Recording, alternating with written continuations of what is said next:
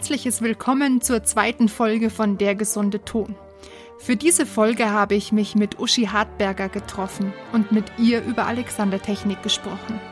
Sie ist Lehrerin für eben diese Technik, lebt und unterrichtet in Würzburg in ihrer Praxis und seit 2002 auch an der Hochschule für Musik in Würzburg. In unserem Gespräch haben wir über die Wirkung der Technik gesprochen, wie sie angewendet werden kann und welch großen Nutzen man daraus ziehen kann. Wem die Alexander-Technik schon ein Begriff ist, kann hier vielleicht ein paar neue Sichtweisen dazu gewinnen. Und wem sie bisher noch völlig fremd ist, wird, so denke ich, ein paar wirklich gute und neue Impulse dazu gewinnen. Jetzt aber wie immer viel Spaß beim Zuhören und Eintauchen in die Alexander-Technik.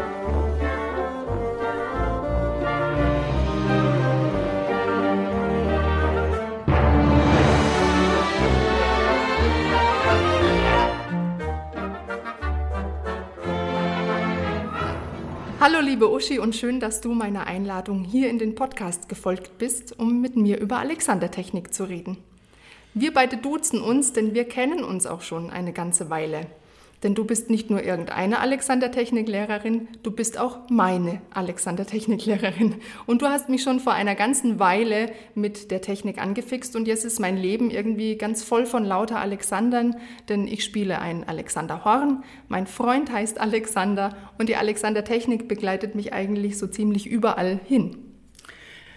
Ja, wir kennen uns schon sehr lange und ich finde es immer sehr schön zu hören, dass ich Menschen über lange Zeit begleiten kann, also nicht immer in Präsenz, sondern doch immer so nebenbei präsent bin, in verschiedenen Tätigkeiten, in Gedanken, in Anregungen und so weiter. Das finde ich wirklich äh, das Schöne an meiner Arbeit und das tut mir einfach auch gut zu hören, dass, es, dass ich da gut was weitergeben kann.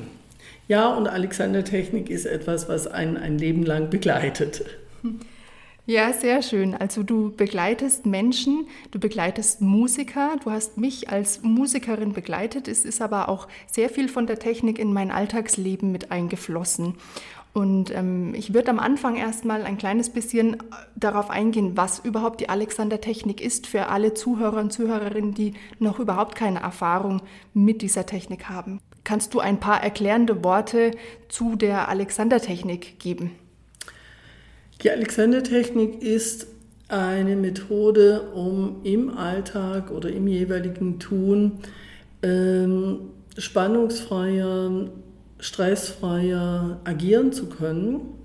Es geht eigentlich darum, den Muskeltonus selbstständig situationsangemessen regulieren zu können, weil wir Menschen häufig in Tätigkeiten in eine zu hohe Spannung gehen. Das fängt beim Zähneputzen an und hört bei einer komplexen Tätigkeit wie Musikinstrument spielen nicht auf, sondern da wird es einfach nur komplexer. Es geht um das ganze Leben, es geht um Emotionen, es geht ums Denken, es geht um die, also um die mentale Ebene.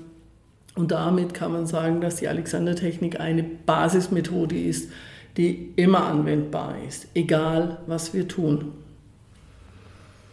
Du hast es schon eben mit dem Zähneputzen angesprochen. Das wäre nämlich ein Beispiel aus dem Leben, was mir oft schwerfällt oder wo ich selber merke, hoppla, da bin ich jetzt aber ein bisschen in eine ja, ziemliche Überspannung gegangen.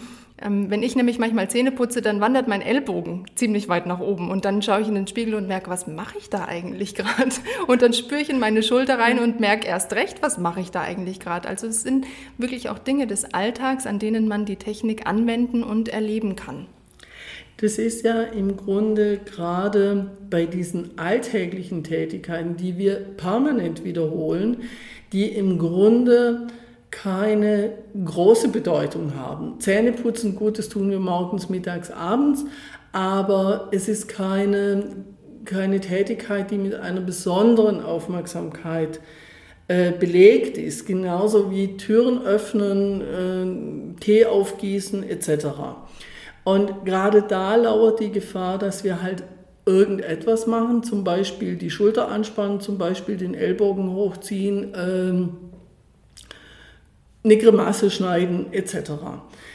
Bei Musikern ist es dann häufig eben auch das, ähm, dass weil das Instrumentalspiel war oder der Gesang gilt natürlich auch für Sänger, das ist ja eine besondere Tätigkeit, die ist mit einem Anspruch besetzt, mit einer Erwartung besetzt und auch mit Druck besetzt. Das heißt, da ist die Aufmerksamkeit besonders hoch und das Risiko, sich anzustrengen, eben auch hoch.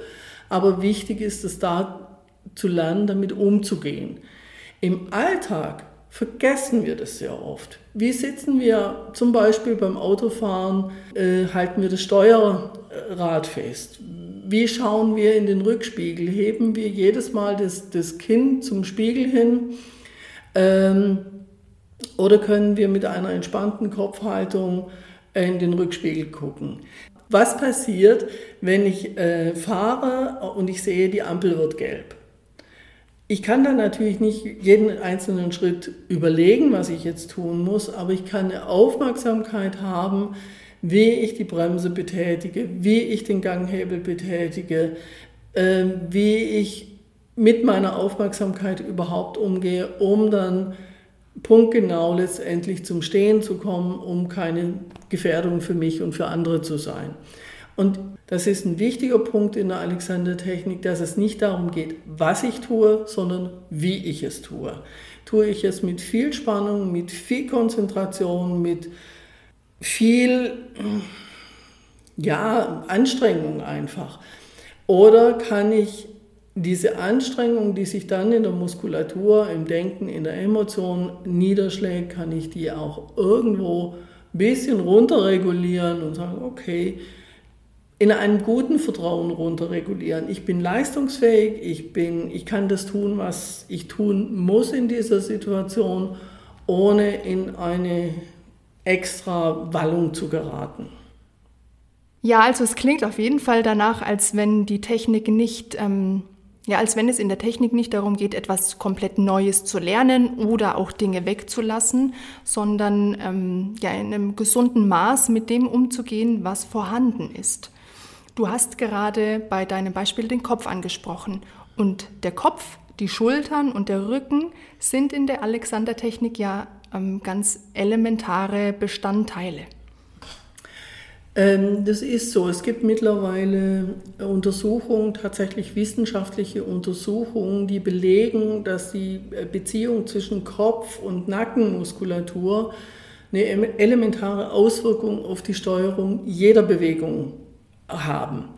Ähm, das heißt, wenn wir die Nackenmuskulatur kontrahieren, wird es jede Bewegung im gesamten Körper stören, behindern, schwerfällig machen. Wenn wir es lernen, den Kopf frei auf dem obersten Halswirbel auszubalancieren, das heißt, das wird dann passieren, wenn wir die Nackenmuskulatur ähm, entspannen können, deswegen eben Spannungsregulierung. Wenn wir die Nackenmuskulatur, die Spannung in der Nackenmuskulatur regulieren können, ähm, wird sich das auf jede Bewegung im Körper auswirken. Das hat Alexander durch äh, Beobachtungen herausgefunden und wie gesagt, mittlerweile gibt es tatsächlich wissenschaftliche Untersuchungen, ähm, die das belegen. Und das ist sehr, sehr, sehr spannend. Also das Zusammenspiel von Nacken oder von Kopf, Nacken und Schulter ist, ähm, könnte man über, übergespannt auch ähm, mit, mit dem Begriff Selbststeuerung beschreiben. Wäre das so richtig oder wie, wie bringt man den Begriff Selbststeuerung mehr in die Erklärung? Es geht ja darum, ähm, eben diese Spannungsregulierung bewusst in den Alltag, in die Tätigkeiten zu integrieren. Wie schaffen wir das? Wir reagieren in, in unserem Alltag häufig, nicht häufig, immer, meistens immer, gewohnheitsmäßig. Das heißt, automatisiert, standardisiert und ohne Bewusstsein. Und um letztendlich tatsächlich in eine gute Selbststeuerung zu kommen, brauche ich das Bewusstsein. Das heißt, ich brauche ein Wissen, um die Funktionsweise des, meines Körpers. Das hört sich jetzt sehr mm, maschinell, sehr, sehr technisch an, Ähm, aber wenn ich meine Anatomie, meine Physiologie verstehe, dann kann ich mich dieser Physiologie, dieser Anatomie gemäß bewegen, einsetzen. Und ein großer Teil des menschlichen Daseins ist eben das Bewusstsein. Und wenn ich jetzt weiß, dass die Beziehung zwischen Kopf und, und Hals, Kopf und Rücken so elementar wichtig ist, kann ich eben vor einer Tätigkeit, während einer Tätigkeit mir einen mentalen Impuls geben, diese Region meines Körpers zu entspannen, loszulassen, Überflüssiges wegzulassen, äh, Unnötiges einfach auch sein zu lassen. Also dieses Lassen ist auch ein wesentlicher Teil ähm, in der Alexander-Technik, können wir vielleicht später nochmal zurück, ähm, um in eine konstruktive Selbststeuerung zu kommen. Prinzipiell steuern wir uns immer durch diese, Bewusst äh, durch diese mentale Ebene allerdings meistens unbewusst. Und viele Menschen haben ein sehr defizitorientiertes Denken. Also heißt, kann ich nicht, ähm, ich bin unfähig, äh, weiß nicht, wie es geht und so weiter und so fort. Also da gibt es ganz vieles, was eben aus diesem Defizit, aus dieser Unfähigkeit kommt. Das verhilft mir eigentlich eher zu einer Verhinderung oder zu einer Überanstrengung oder zu, oder dass ich es gleich ganz bleiben lasse und gar nicht probiere. Und uns in der Alexander-Technik ist es immer wichtig zu schauen, wie kann es gehen. Nicht, was muss ich tun, damit es geht, sondern wie kann ich in eine Selbststeuerung, in einen Selbstgebrauch, wie Alexander das genannt hat, kommen, um im Gleichgewicht zwischen Schwerkraft und Aufrichtung und Zukunft und Vergangenheit und Innen und Außen in, ein, in eine Balance zu kommen, die mir erlaubt, frei und entspannt zu agieren. Im Idealfall, hundertprozentig weiß ich nicht, ob das gelingt, weil die Alexander-Technik eine Methode ist, die lebenslanges Lernen in sich birgt. Das heißt, auch ich bin nach 30 Jahren nicht irgendwo angekommen, sondern bin selbst an mir am Arbeiten. Das heißt, es geht auch um mich und in diesem Austausch bin ich nicht nur Lehrende, sondern auch Lernende. Das gibt eine schöne Grundlage, dass man auf Augenhöhe miteinander arbeitet, glaube ich. Ja, das ist richtig. Also das ist mir auch wichtig, weil ich selbst, also gerade im, im Kontext mit Musikern, ist es mir wichtig, das zu betonen, weil ich selber keine Musikerin bin. Also ich spiele kein Instrument und ich kann immer noch keine Noten lesen, auch nach 18 Jahren an der Musikhochschule. Das heißt, die Menschen, die Musiker, Musikerinnen, die zu mir kommen, können etwas, was ich nicht kann, was ich nie gelernt habe. Ich kann etwas, was die Musikerinnen und Musiker nicht können. Und nur wenn wir das zusammenschmeißen, wenn wir daraus gemeinsam lernen, äh, wird ein Schuh draus. Das heißt, zum gegenseitigen Nutzen. Ich lerne sehr viel. Ich hoffe, dass meine Klienten, meine, die Menschen, die zu mir kommen, auch viel lernen. Das Feedback sieht ganz danach aus falsche Bescheidenheit, ich weiß.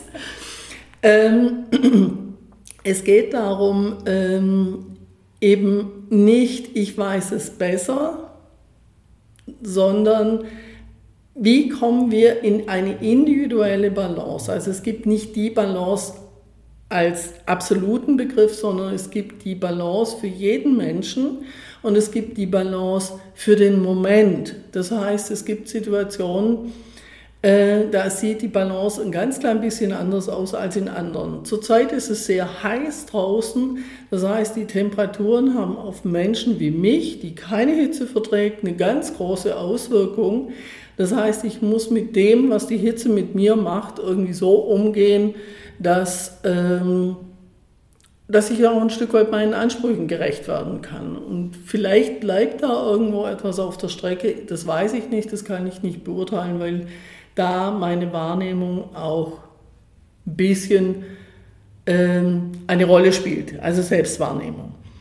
Das ist ein weiterer Punkt, der in der Alexander-Technik sehr wichtig ist und sehr viel Raum einnimmt.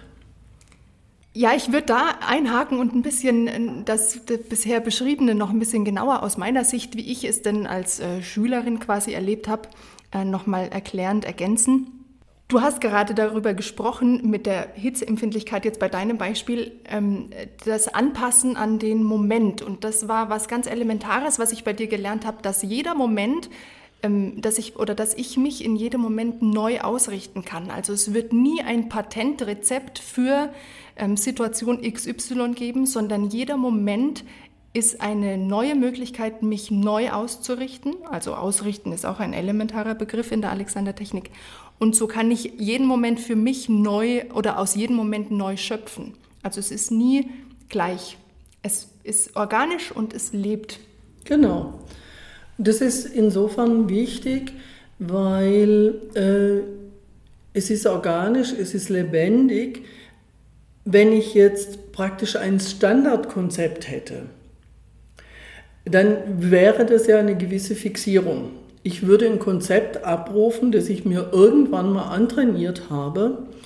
Äh, und damit wäre ich raus aus der aktuellen Situation. Ich wäre irgendwo. Also Häufig passiert es, wenn mm, äh, Klienten von mir eine Erfahrung gemacht haben, die sehr frei, sehr entspannt ist, dann entsteht der Wunsch, diese Erfahrung zu wiederholen.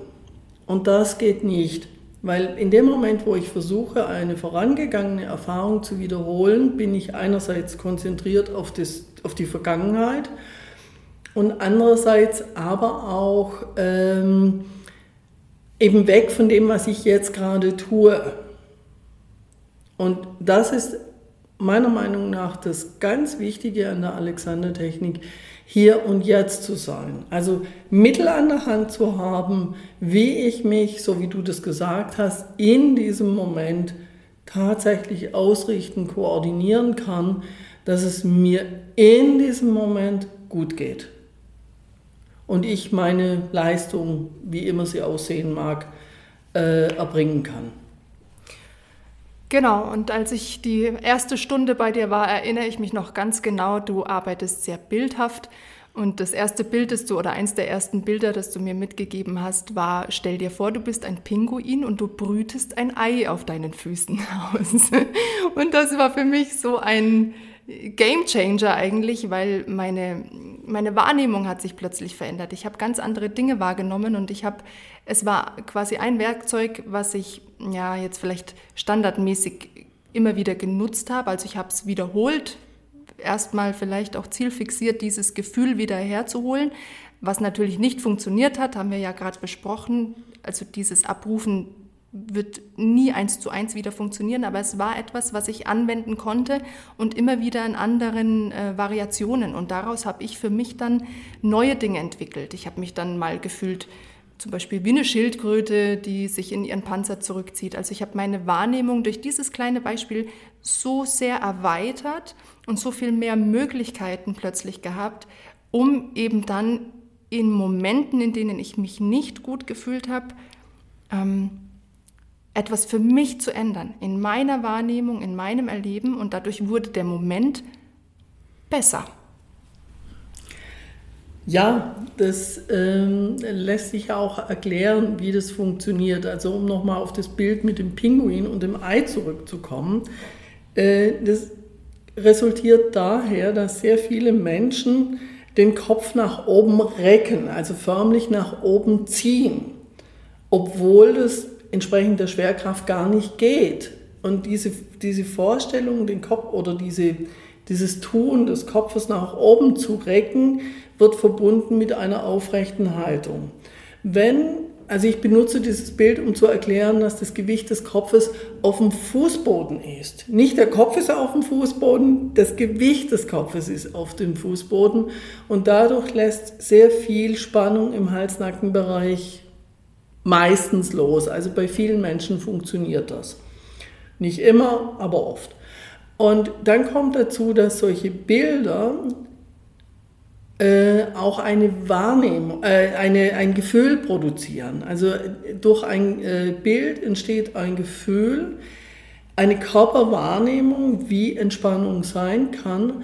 Und das zu koppeln, also ein Wissen, eine Vorstellung, eine Idee mit einer Körperwahrnehmung, mit einer Eigenwahrnehmung, das bringt tatsächlich die Veränderung, um es zu, mit Neudeutsch zu sagen, eine nachhaltige Veränderung, weil das integriert sich in der Muskulatur, das integriert sich im System und ist eigentlich auf Fingerschnippen wieder abrufbar. Genau, und du sagst es gerade in der äh, Muskulatur. Ich habe dann nämlich immer gemerkt, wenn ich eingeatmet habe, plötzlich, dass ähm, mein, mein Nacken und mein Atlas, oder ja, vielleicht weiß nicht, ob es mein Atlaswirbel war, aber ich habe ähm, immer so ein leichtes Knacken im, im Nacken gespürt, wenn ich eingeatmet habe zum Vorbereiten zum Spielen. Und das war ein ganz befreiendes Gefühl. Und ich habe gemerkt, wow, da geht ja plötzlich viel mehr auf, da ist viel mehr Raum. Mhm. Ja, was dann bei jedem Einzelnen passiert, ist immer sehr, sehr individuell. Also es gibt da keine, ja, keine Regeln sondern es geht immer darum zu gucken, was hilft, was hilft mir in dieser Situation, da offen zu bleiben, auszuprobieren.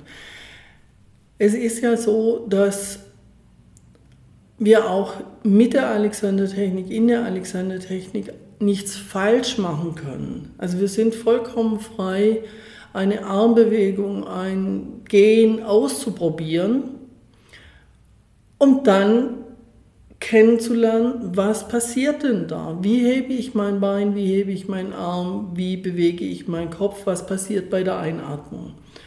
Und aus, diesem, aus diesen Beobachtungen heraus, aus diesen neutralen Beobachtungen heraus, kann ich dann einen neuen Versuch, eine neue, äh, ein neues Experiment starten.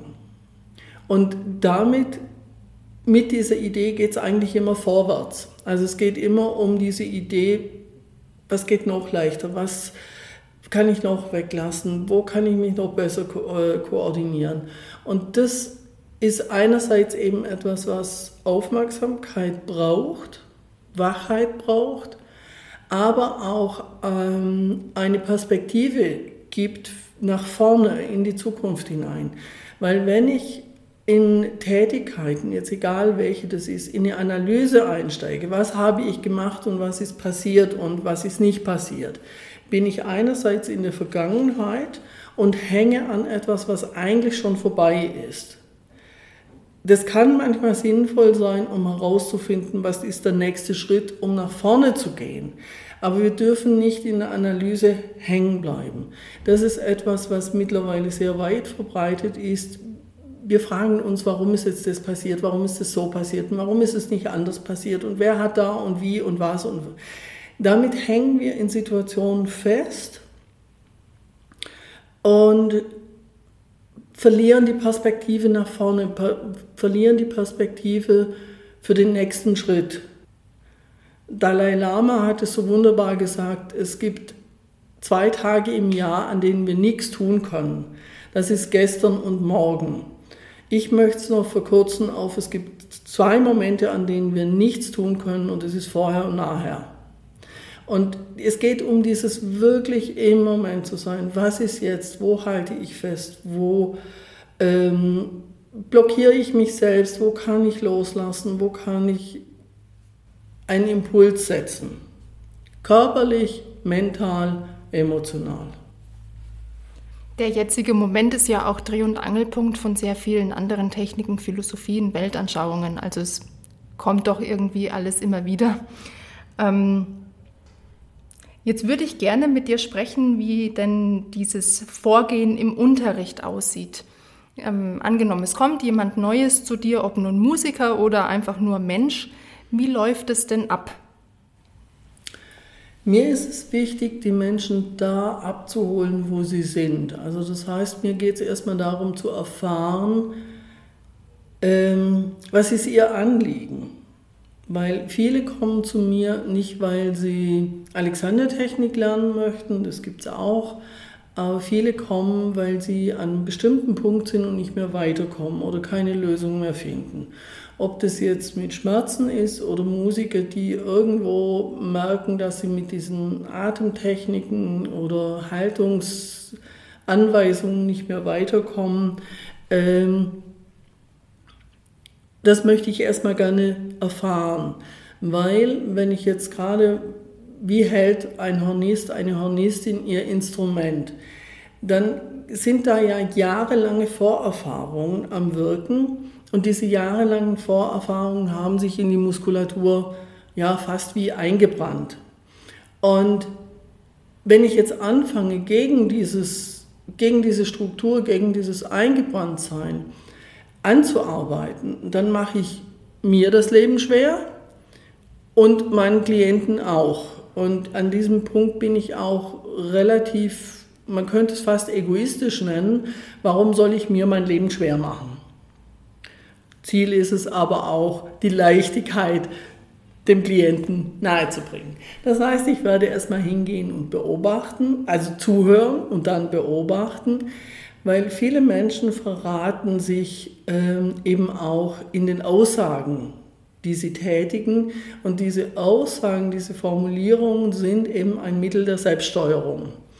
Und wenn jetzt zum Beispiel ein Mensch zu mir kommt und sagt, ich weiß, ich müsste nur loslassen, dann würde es mir besser gehen, dann vermute ich mal, dass viele von uns wissen, was gemeint ist, aber diese Aussage entfaltet keine Wirkung.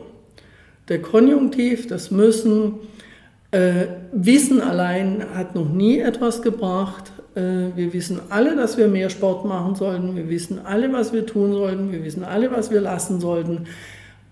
Oft passiert dann eben auch nichts. Also, durch dieses Zuhören erfahre ich, wie dieser Mensch sich was der Mensch von sich denkt, das heißt, wie der Mensch sich selbst steuert. Dann können wir mal hingehen und sagen, wie ist es mit Aufstehen und Hinsitzen. Weil viele Menschen beim Aufstehen, beim Hinsitzen die ganze Gestalt zusammenziehen, versuchen das Gewicht nach oben zu drücken, dabei die Halswirbelsäule komplett kontrahieren, komplett stören. Also durch solche Beispielbewegungen ähm, können wir oder kann ich erfahren, was ist, was tut Not. Viele haben auch ein konkretes Anliegen, dass sie auch sagen, ja, bei der Tätigkeit, da fährt mir es immer ins Kreuz und so weiter und so fort. Also immer wieder dieser individuelle Zugang. Bei ähm, Musikern, Musikerinnen ist es eben nochmal besonders wichtig, weil eben die Herangehensweise schon sehr anspruchsvoll ist und mit Anspruch besetzt ist. Und da kommt dann natürlich meine Vorsicht auch ins Spiel, weil ähm, ich eben nicht sagen kann, wie es geht und auch nicht verstehen kann, was der Einzelne jetzt macht und was er gelernt hat sondern ich muss wirklich hingucken, fragen, wie fühlt sich das an, was passiert da, warum passiert das, brauchst du das, brauchst du das nicht, wofür brauchst du das oder wofür glaubst du es zu brauchen.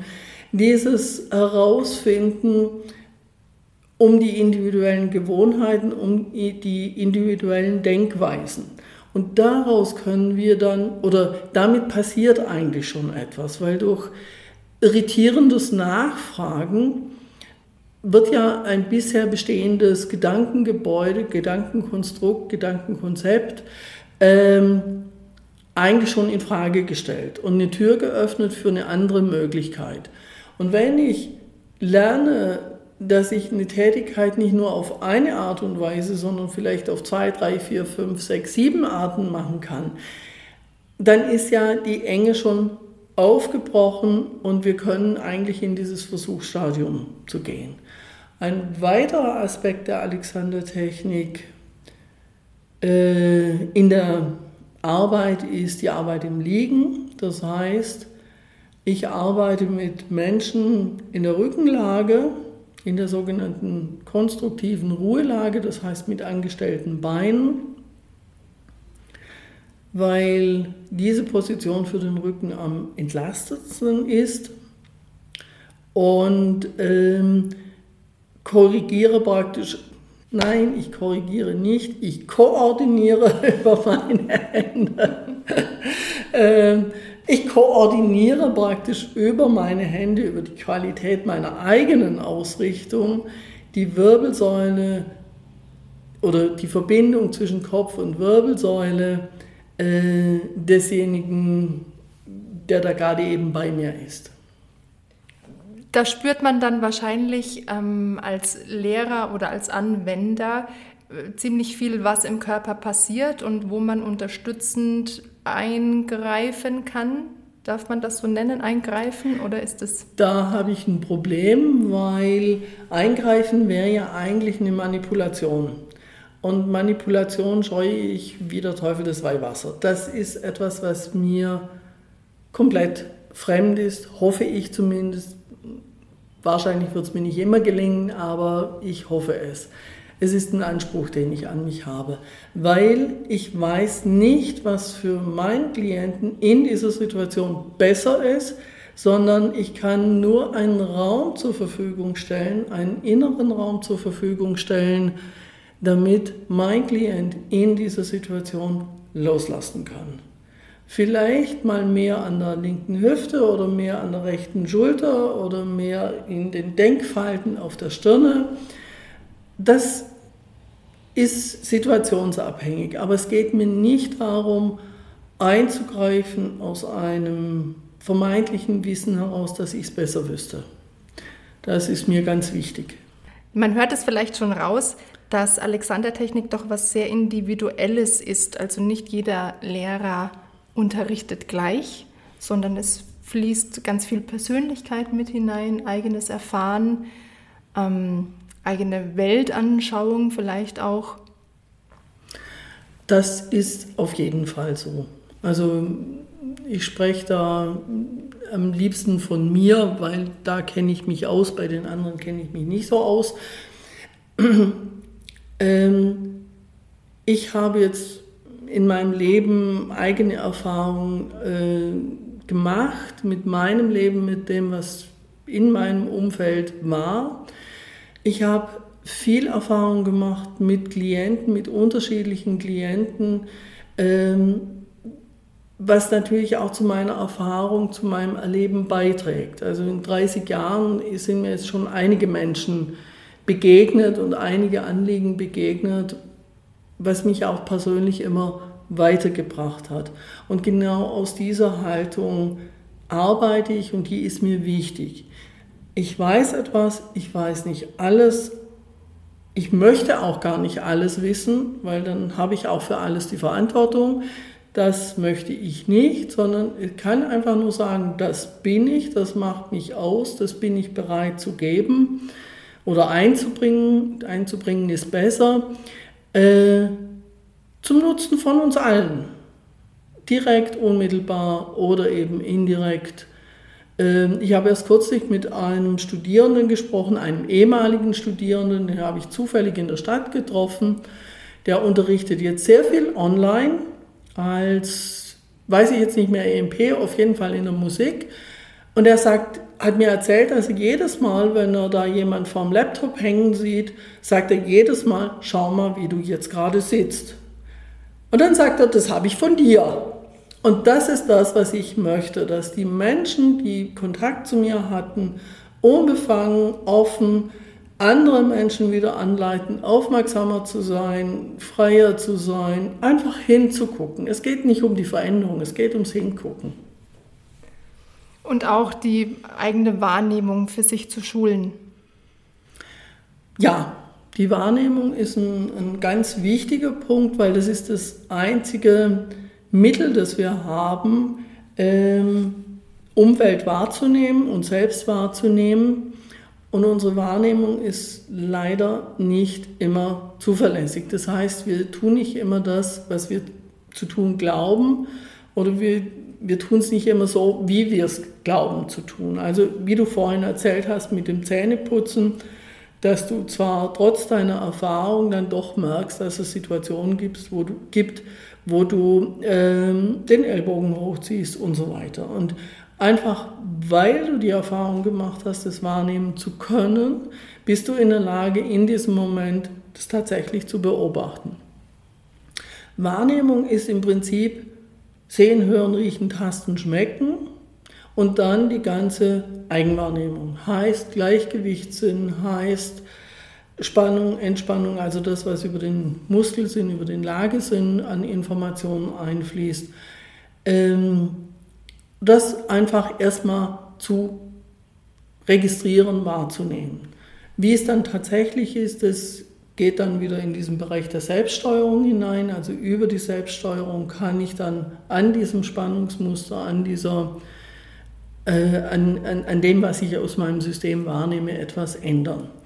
Das klingt jetzt sehr kompliziert, weil das klingt für viele Menschen so, dass sie dann in jedem Moment alle Sinne aufsperren müssen, um ja alles mitzubekommen, um ja alles verbessern zu können. Das ist aber ein Anspruch, den wir ähm, gelernt haben aus, aus einem anderen Kontext. Schule zum Beispiel. Mach's richtig, streng dich an, gib dir Mühe und wenn du es nicht richtig hast, dann ist es falsch und egal was du gemacht und so weiter.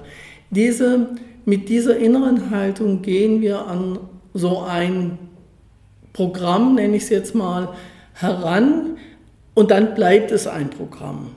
Wenn ich jetzt aber einfach hier immer sitzen kann und ich schaue mich um, wo wir gerade sitzen, wir sitzen in meiner Praxis, dann kann ich spüren, wie meine Umgebung auf mich wirkt. Ist es entspannt? Ich fühle mich gerade wohl, weil ich bei mir zu Hause bin.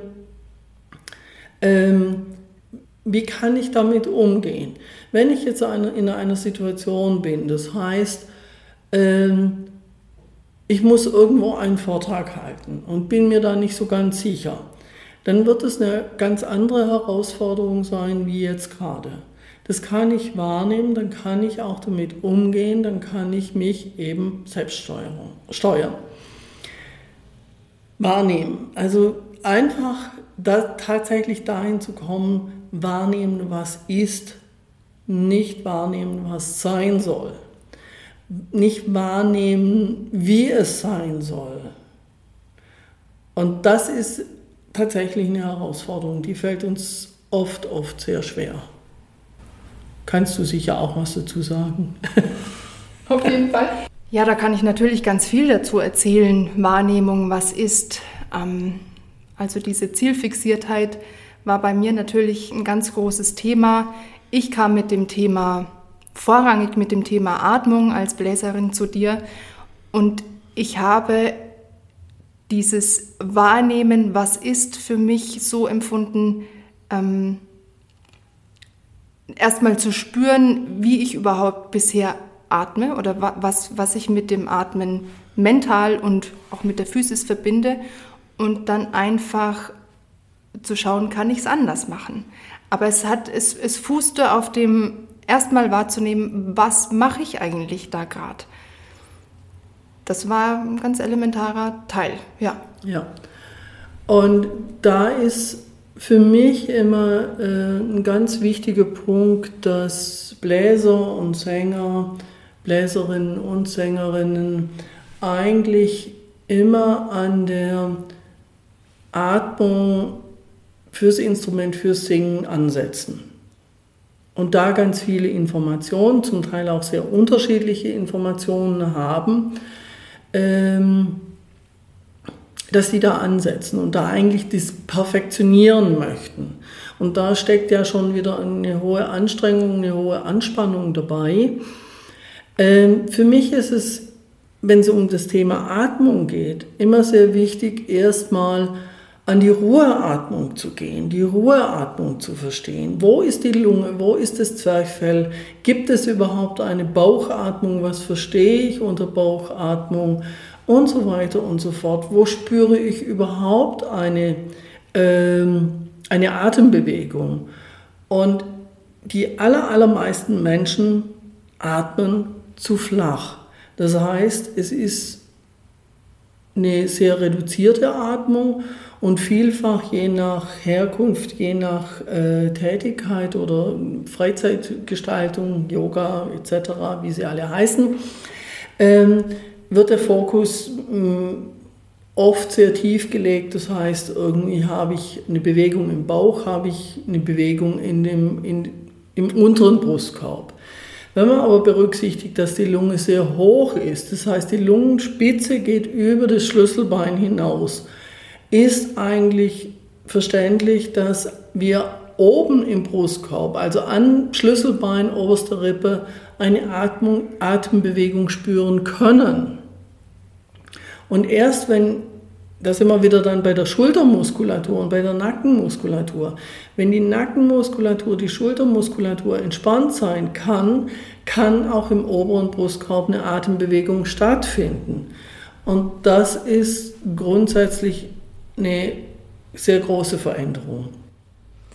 Ja, also die, mm, die Tatsache, dass ich bei dir ganz viel über den Körper im, im Allgemeinen gelernt habe, du hast es schon erwähnt, dass, dass die Lungenspitzen eben sehr weit nach oben gehen, dass ich generell verstanden habe, was bewegt sich beim Atmen jetzt nicht nur, natürlich ähm, kommunizieren Professoren mit einem oder Lehrer über sowas mit einem, aber ganz fundiertes Fachwissen ist da nicht immer dabei, ähm, ohne das jetzt irgendwie schlecht reden zu wollen. Aber es ist schon gut, wenn man wirklich genau irgendwie eine Ahnung hat, was, was macht mein Körper da? Was passiert in meinem Körper? Und dann mhm. kann ich viel besser, ähm, oder es war für mich das Empfinden, ich konnte viel genauer adressieren, was möchte ich machen und was möchte ich vor allem nicht machen. Mhm. Also es ist nicht mehr automatisch irgendein Schmuh passiert, sondern ich konnte genau bestimmen, oder ich hatte die Fähigkeit immer für mich genauer zu bestimmen, was will ich eigentlich.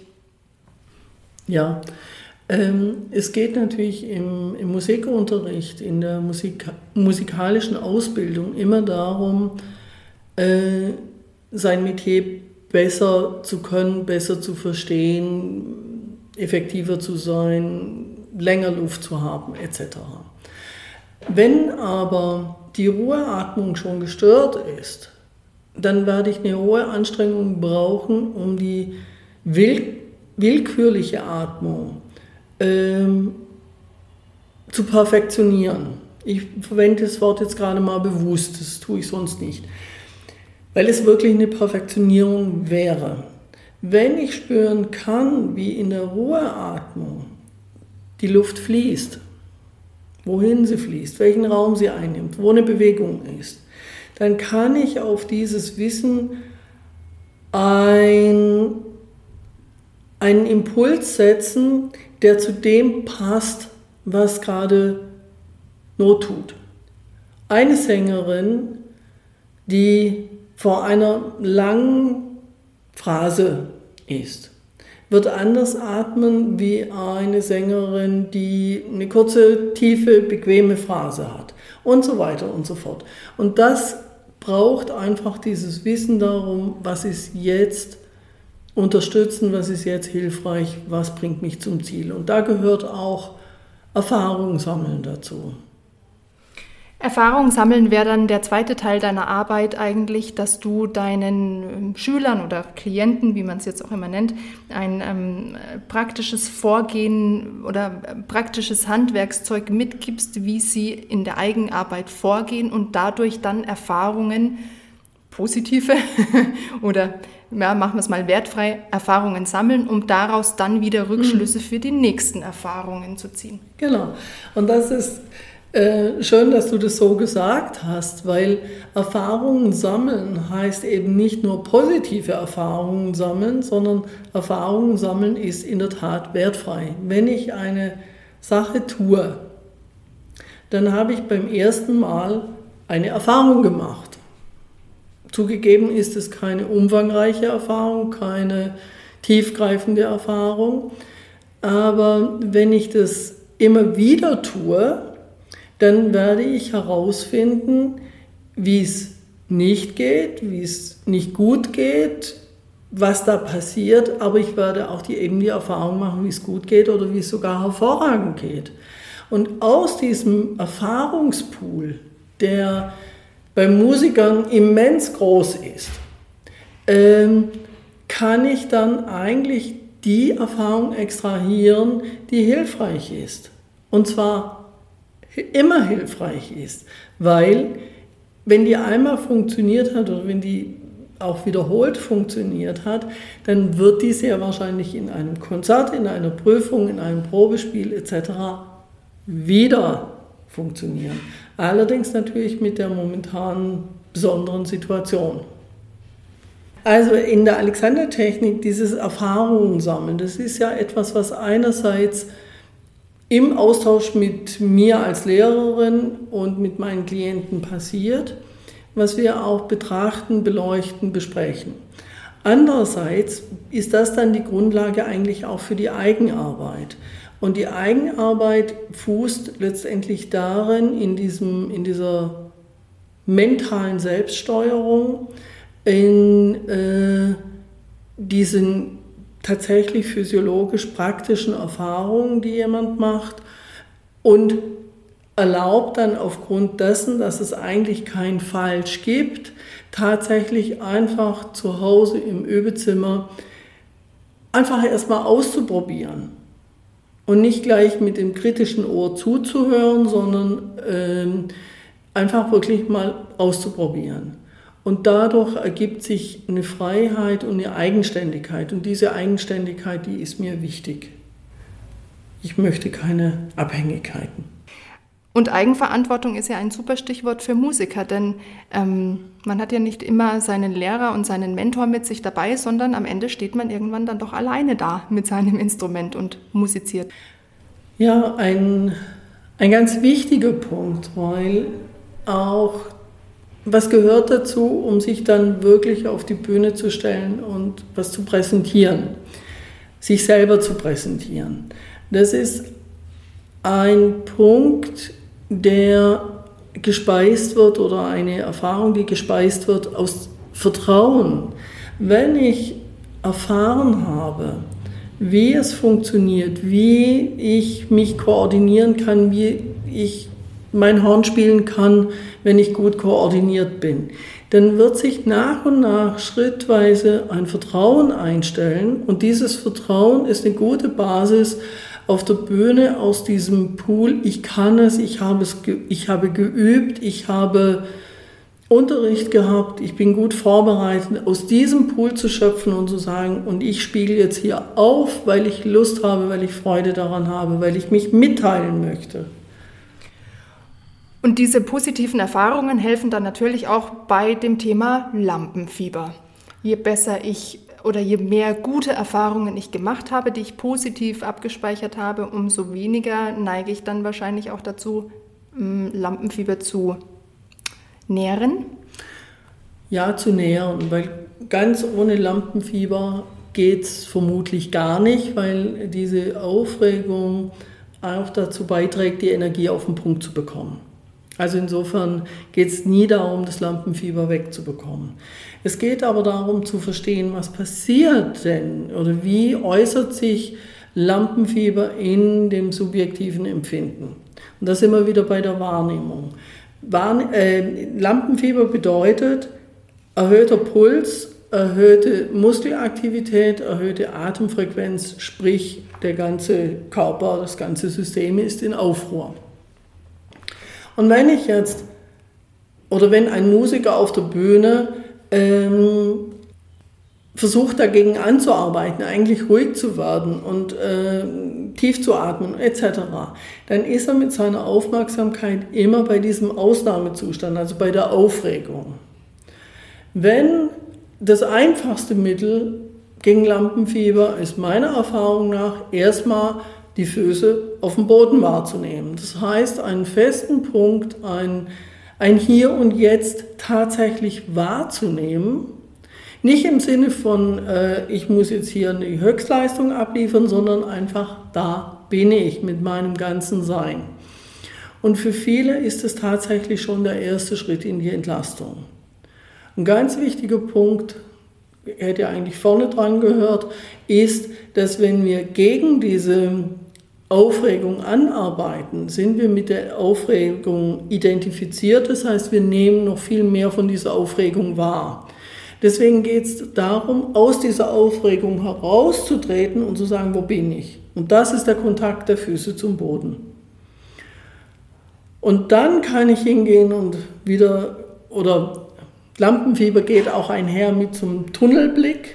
Und wenn ich anfange, wieder die Wahrnehmung des Sehen zu erweitern, dann kriege ich auch ein Stück weit die Kontrolle über eine Situation wieder. Ich kann an meine Erfahrungen anknüpfen und das Lampenfieber wird nicht verschwinden, aber es wird in einen konstruktiven, in einen produktiven Rahmen zurückgeführt. Dauert ein bisschen, braucht ein bisschen Erfahrung, funktioniert. Es klingt bei mir so an, ähm, und darüber habe ich mir auch schon öfter Gedanken gemacht, dass Lampenfieber per se ja eigentlich gar nichts Schlimmes sein muss, sondern es wird erst schlimm, wenn wir es so bewerten, also welche, welche Wertigkeit wir den Dingen geben. Lampenfieber ist ja eigentlich etwas, was unseren Körper unterstützt, uns in Aktivität bringt, uns einfach, ja, also Sprit gibt, damit genau. wir losfahren. Genau. Es ist Sprit, es ist eben dieses, äh, diese, dieses, dieser Kick, der uns erlaubt, die Energie auf den Punkt zu bringen. Und dieses Maß an Aufregung, an Angeregtsein, das ist extrem hilfreich.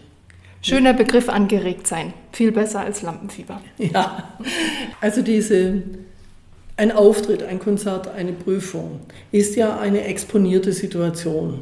Und in exponierten Situationen setzt diese Adrenalinausschüttung, diese Ausschüttung der Stresshormone einfach Energien frei. Das heißt, wir sind leistungsbereiter, energievoller etc. Es darf nur nicht so weit kippen, dass diese Leistungsbereitschaft, dieses erhöhte Maß an Power und Energie uns lähmt und blockiert, sondern dass es uns eben unterstützt. Und insofern ist äh, Lampenfieber immer ein Thema, was ähm, von Vorerfahrung äh, abhängt und auch äh, von der individuellen Erfahrung und von der individuellen Situation.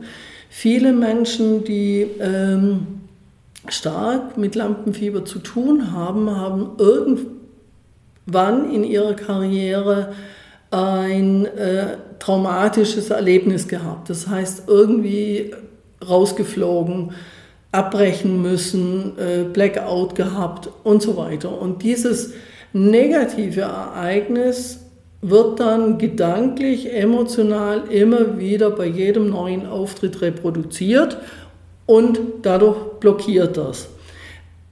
Wenn ich wenn jemand imstande ist, dann zu sagen, okay, das ist passiert, das blöd gelaufen, hätte nicht sein sollen. Also es geht mir auch nicht um Schönreden, sondern es geht darum, es ist passiert.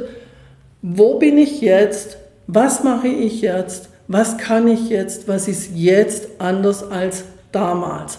Und damit kann ich an meine Fähigkeiten, die ich erworben habe, anknüpfen und wechsle nicht in diese negative, destruktive, traumatische Erinnerung, sondern in eine konstruktive, ich habe geübt, ich kann es, ich weiß und so weiter. Wer es bis jetzt vielleicht noch nicht rausgehört hat, ähm, sei hier nochmal zu erwähnen, dass Alexander Technik ein wirklich ganzheitliches Konzept ist.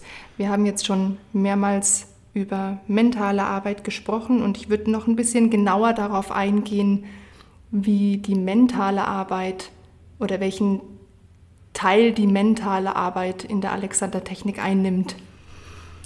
Der mentale Teil ist eben der, der maßgeblich zu dieser konstruktiven Selbststeuerung beiträgt. Das heißt, jeder Gedanke, äh, jeder Impuls hat einen selbststeuernden Anteil. Und deswegen ist es auch, kann der Alexanderarbeit diese mentalen äh, Aspekte tatsächlich zu beleuchten. Marc Aurel hat gesagt, achte auf deine Gedanken, denn die Seele nimmt ihre Farbe an. Und das ist für mich ein ganz wichtiger Punkt. Wenn ich jetzt deprimierte, pessimistische, negative Gedanken habe, wird meine Seele diese Farbe annehmen. Das ist nicht hilfreich. Das heißt nicht, dass wir nicht mal deprimiert sind oder mal schlecht gelaunt sind. Darum geht es nicht, sondern es geht um diese Grundstimmung. Und wenn ich positiv, aufmerksam, wach mit meiner Umwelt umgehe, wird eben auch meine Seele diese Farbe annehmen. Und in Bezug auf äh, die Selbststeuerung, die Qualität dessen, äh, ist das, was ein Teppich gibt für jede Tätigkeit. Und ich kann das üben, ich kann das lernen, ich kann das verfeinern. Weil manchmal kommt eben eine Formulierung, die wir eigentlich positiv meinen, hat dann trotzdem einen negativen Anteil oder eigentlich ist eine, eine Formulierung, ein Gedanke zwar positiv gemeint und auch positiv gedacht, aber als gegen etwas Negatives. Und dieses Gegen bedeutet eigentlich schon wieder äh, ein Gebundensein. Und insofern, oder ein wesentliches Thema in der Alexander-Technik ist auch die Zielfixierung. Du, Veronika, hast es vorher schon ein paar Mal angesprochen. Wir sind häufig so auf das Ergebnis konditioniert, dass wir den Weg dahin vergessen. Und Alexander-Technik ist eigentlich eine Methode, diesen Weg bewusst zu beschreiten, um dann ans Ziel zu kommen. Oder eben auch unterwegs zu erkennen, dass es vielleicht gar nicht mein Ziel ist und das Ziel ändern zu können. Egal was das ist. Ist es ein Konzert? Ist es die Atmung oder, oder, oder? Oder ist es Türe öffnen, Zähne putzen? Also Zähne putzen kann auch ein Ziel sein. ja, und äh, dieses, diese Zielfixierung, diese Zielfixierung meint auch nicht, keine Ziele zu haben. Ziele sind wichtig, weil wir uns eben auf dieses Ziel hin orientieren, auf ähm, auf eine Zukunft, wo wir auch hin wollen. Ob das bei einer Wanderung ist oder in unserem Leben, ist auch wieder egal. Wir wollen irgendwo hinkommen. Mit welchen Mitteln, mit welchen Fähigkeiten, mit, welchen, mit welcher Unterstützung und welcher Hilfe ich da hinkomme, das ist die spannende Frage. Da können wir Ideen bekommen, da können wir kreativ werden, da können wir eben auch die Alexander-Technik nutzen. Ja, klassisches Beispiel ist vielleicht, wenn man sich vornimmt, nach Rom zu fahren mit dem Zug und der Zug fällt plötzlich aus und man hat aber das Konzept, ich fahre aber mit dem Zug nach Rom im Kopf äh, und muss jetzt auf irgendwas anderes umsteigen, dann kann man jetzt entweder verkrampft an die Sache rangehen oder offen neue Möglichkeiten wählen, um es vielleicht ein bisschen handfester genau. zu, ähm, ähm, darzulegen. Und da gibt es ja mindestens mindestens drei Möglichkeiten. Also ich kann auf ich kann mich ärgern und das Ticket zerreißen. Ich kann vielleicht auf einen anderen Zug umbuchen. Ich kann das Flugzeug nehmen oder sagen, okay, wenn es mit Rom nicht klappt, klappt es vielleicht mit London. Das wäre nochmal eine ganz andere Möglichkeit. Jetzt am Ende wäre es vielleicht noch interessant, wir haben jetzt schon so viel über diesen Alexander gesprochen, dass wir vielleicht noch mal ganz kurz darauf eingehen, wer war denn überhaupt dieser Herr Alexander? FM Alexander, Frederik Matthias Alexander wurde 1869 in Tasmanien geboren, äh, in einer großen Familie und war eigentlich ein relativ schwächliches, kränkliches Kind, hat sich dann aber, glaube ich, ganz gut gemacht, ist auf das australische Festland gegangen, wurde dort Rezitator, heißt, er hat alleine Shakespeare-Dramen, also vornehmlich Shakespeare-Dramen rezitiert. Und es ist ihm bei diesen Rezitat Rezitationen passiert, dass er heiser wurde. Das heißt, je länger er geredet hat, äh, umso mehr blieb ihm die Stimme weg. Und die damaligen Mediziner, also es war so um 1900 herum, haben ihm halt empfohlen, ähm, die Stimme zu schonen, nicht mehr zu sprechen, leise zu sprechen, äh, mit dem Ergebnis, dass er dem Rat gefolgt ist und wieder heiser wurde. Und dann hat er seinen Ärzten die Frage gestellt, tue ich etwas mit mir, was meine Stimmprobleme verursacht? Und das ist der Entstehungssatz der Alexander-Technik weil die Ärzte haben gesagt, ja, aber wir wissen nicht was.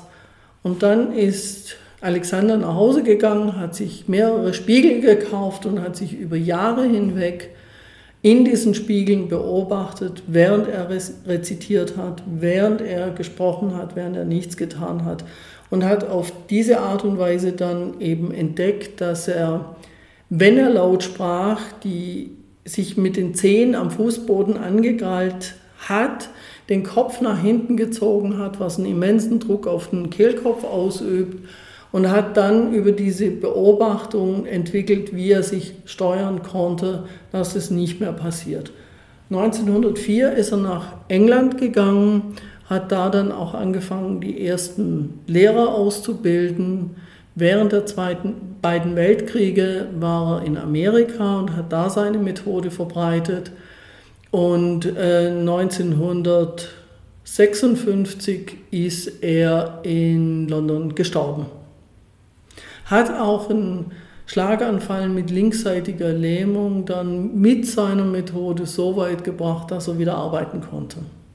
Wahnsinn. Also total aus dem Leben raus. Ähm, jemand, der selbst die Krise erlebt hat und daraus was ganz Wertvolles erschaffen hat. Ja. Damals gab, gab es in der Medizin noch nicht so viel Wissen wie heute. Also eben vieles lässt sich heute tatsächlich wissenschaftlich nachweisen, was er durch Empirie herausgefunden hat. Ja, aber viele gute Sachen entstehen natürlich aus der eigenen Empirik, wie es du gerade schon erwähnt hast. Ähm, als abschließende Frage stelle ich ganz gerne die Frage, was ist deine Vision oder dein Bild von einem gesunden Musiker, einem gesunden Menschen? Das ist eine sehr schwierige, sehr interessante Frage, weil was heißt die Frage nach Gesundheit? Ähm, ich habe vor vielen Jahren, ich glaube, da hatte ich noch mit der Alexander-Technik gar nichts am Hut, ein Buch gefunden von einem Hermann Fritsche aus den 20er Jahren des vergangenen Jahrhunderts. Der hat ein Buch geschrieben, Die unbekannten Gesundheiten. Und äh, der Herr Fritsche hat auch die Biografie von Hahnemann, dem äh, Erfinder der Homöopathie, äh, geschrieben. Also der war da sehr in der alternativen Szene unterwegs. Und in diesem Buch Die unbekannten Gesundheiten geht es eigentlich darum, dass wir denken, es gibt die Gesundheit und ganz viele verschiedene Krankheiten. Und für mich ist, war das so ein, so ein neues Nachdenken auch, weil ich kann ja mit allem, was ich bin, ähm, gut umgehen. Das heißt, ob ich jetzt einen Beinlängenunterschied habe oder eine Skoliose oder was auch immer, also was in der klassischen Medizin als Krankheit äh, definiert werden würde, kann ich lernen, gut umzugehen. Und das ist mir eben ein wichtiger Punkt. Es geht nicht darum, gesund zu werden, sondern es geht darum, wie es jetzt gerade ist, eine gute Entwicklung zu nehmen und dadurch vielleicht gesund zu werden. Eine super interessante Antwort. Vielen, vielen Dank. Ich glaube, ich muss jetzt gleich mal in die nächste Bibliothek und nach diesem Fritsche, Fritsche, Fritsche Ausschau halten. Liebe Uschi, ich danke dir ganz, ganz herzlich für dieses wirklich interessante und tolle Gespräch. Und ich freue mich schon auf unsere nächste Stunde, in der wir beide miteinander arbeiten. Und ich wünsche dir noch einen ganz, ganz schönen, entspannten Tag. Vielen Dank, das hat auch mir Freude gemacht. Es ist immer schön zu wissen, wie viel ich eigentlich über Alexander Technik erzählen kann, weil das war vielleicht so 5%. Und das ist das Spannende. Es geht immer weiter.